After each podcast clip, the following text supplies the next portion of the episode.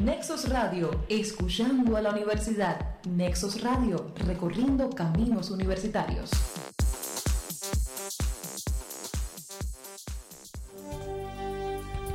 Nexos Radio presenta Píldoras Buen Idioma, un programa semanal en defensa de la lengua.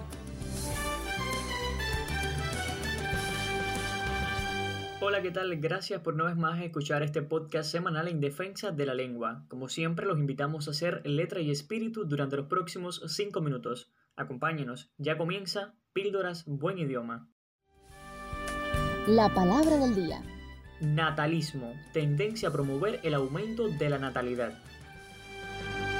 En 2020, el Diccionario de la Lengua Española incluyó en su versión digital varias palabras con la terminación ismo. Como hemos dicho en otras ocasiones, este sufijo forma sustantivos que suelen significar doctrina, sistema, escuela o movimiento. Entre las nuevas palabras que ya tienen una entrada en el diccionario de la lengua española se encuentran animalismo, galdosismo, libertarismo, mundialismo, negativismo, prebendarismo y reduccionismo, entre otras que puedes consultar en la versión en línea del diccionario disponible en el sitio dle.rae.es. Síguenos en redes. Buen idioma en Facebook e Instagram. Buen guion bajo idioma en Twitter y en Telegram.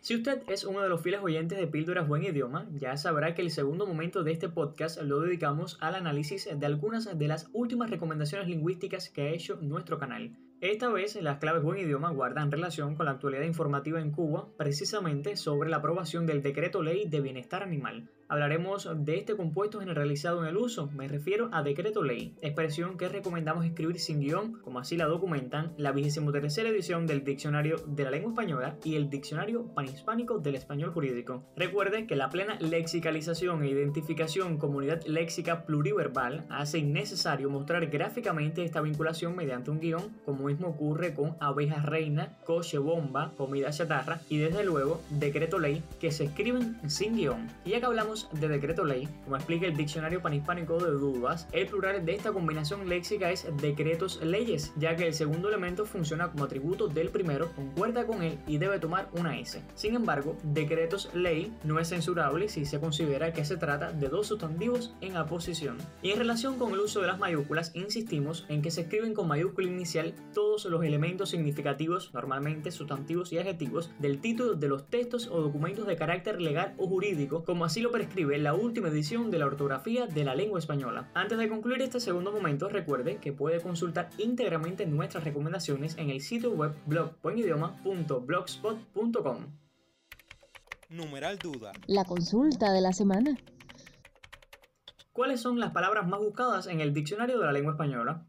En el último año, durante el periodo comprendido entre febrero de 2020 y enero de 2021, el diccionario de la lengua española continúa batiendo récords.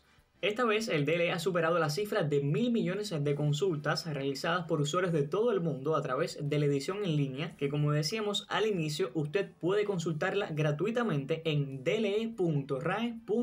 Confinamiento, cínico, pandemia, ciencia, cuarentena, bizarro, resiliencia, ético o asintomático destacan entre las primeras posiciones de las palabras más buscadas por los usuarios en el DLE en el último año. La crisis sanitaria y la actualidad sociopolítica a nivel internacional se ven reflejadas en los términos por los que los hablantes han mostrado más interés. Una muestra de ello es que se hallan también entre las más consultadas palabras como feminismo, cultura, filosofía, fascismo, poder, político, distopía, procrastinar, amor, libertad, empatía o democracia, que como ha hecho saber la RAE en su página web, todo esto demuestra el interés de los hispanohablantes por conocer la realidad que los rodea a través de su lengua. Y hasta aquí la píldora de la semana. Recuerde que este es su espacio radial en defensa de la lengua, en el que el idioma español es nuestra bandera. Le saluda Cristian Martínez. Píldoras, buen idioma. Punto final.